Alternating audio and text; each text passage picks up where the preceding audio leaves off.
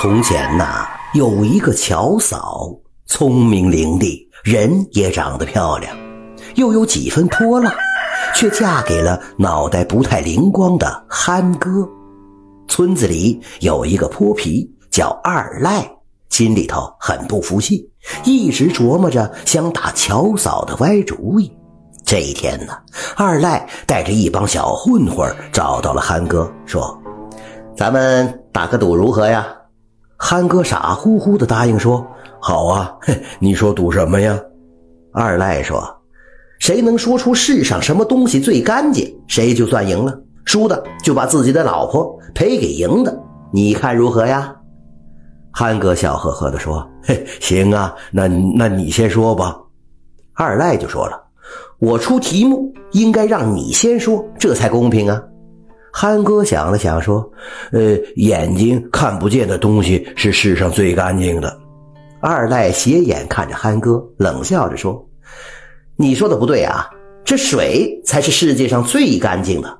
要不然，为什么世上任何脏东西都用水洗呢？”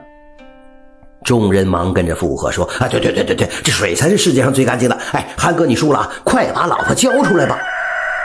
一听说要把心爱的老婆交出来，憨哥吓坏了，像闯了祸的孩子，赶忙逃回家，把打赌输了的事儿说给了乔嫂听。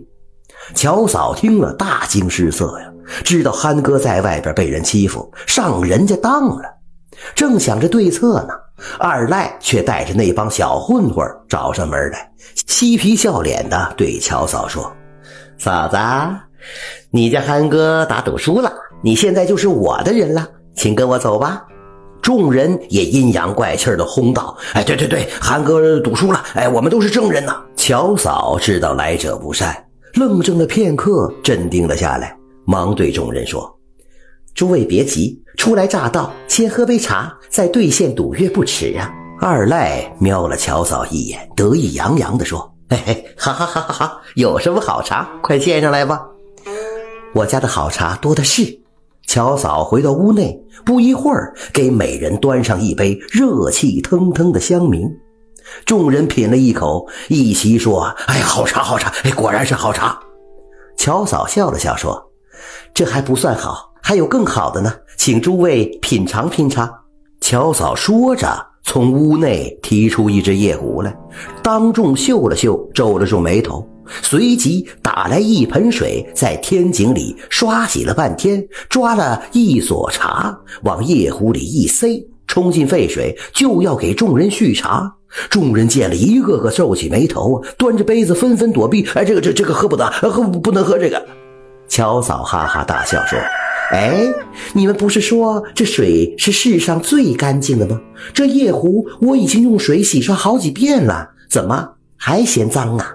说着，斟满一杯茶，凑到二赖的嘴边：“你喝呀，你不喝就说明这水不是世上最干净的。”说着就要往二赖的嘴里灌。二赖看见乔嫂手中的夜壶，就想呕吐，哪里敢喝呀？可是被乔嫂逼到了墙角，已经没了退路了，只好连忙改口说：“哎，好好好好，哎，你你说的没错，水不是最干净的。呃，算你憨哥没输，呃，这总成了吧？”二赖知道自己不是乔嫂的对手，见自己今天赚不到什么便宜，忙给左右使了个眼色，想溜之大吉。哪知道乔嫂见了，把二赖堵住，冷冷地说：“哎，你不是来兑现赌约的吗？怎么没兑现就想溜？”二赖见乔嫂不依不饶的，心里就有些虚了，连忙战战兢兢地问：“哎，你你你你说怎怎怎怎怎么兑现呢？”乔嫂说：“哎，我家相公赌赢了，还怎么兑现呢？按你说的来呀。你老婆呢？”二赖有点糊涂了，支支吾吾的问：“呃，憨哥他赢了，赢了，何以见得呀？”乔嫂沉思了片刻，郑重其事的向众人说：“刚才那一杯茶好不好喝呀？”众人不知乔嫂又要搞什么名堂，忙异口同声的回答：“好好好喝，好喝。”乔嫂呵呵一笑，说：“你们以为刚才那杯茶干净，都喝了？其实也一样的，是用这只夜壶泡的，只是大家没看见而已。这叫眼不见为净。证明我家相公说的是对的。眼睛看不见的东西是世上最干净的。此话一出啊，众人目瞪口呆，纷纷抠喉咙、捂肚子、呕吐不停啊。乔嫂强忍着笑容，厉声喝道：“二赖，你已经输了，赶快把老婆赔来吧！我们家正缺一个丫头使唤呢。”二赖无言以对，带着那帮小混混灰溜溜的就跑了。躲在屋子里的憨哥见乔嫂打发走了二赖，长长的舒了一口气，走出来看见桌上摆着夜壶，嗔怪乔嫂说：“哎呀，你怎么用这个这个给人家泡茶喝呢？”乔嫂嘻嘻一笑说：“哎呀，这只夜壶是你刚买的，还没用过呢，你忘了？这真是啊！”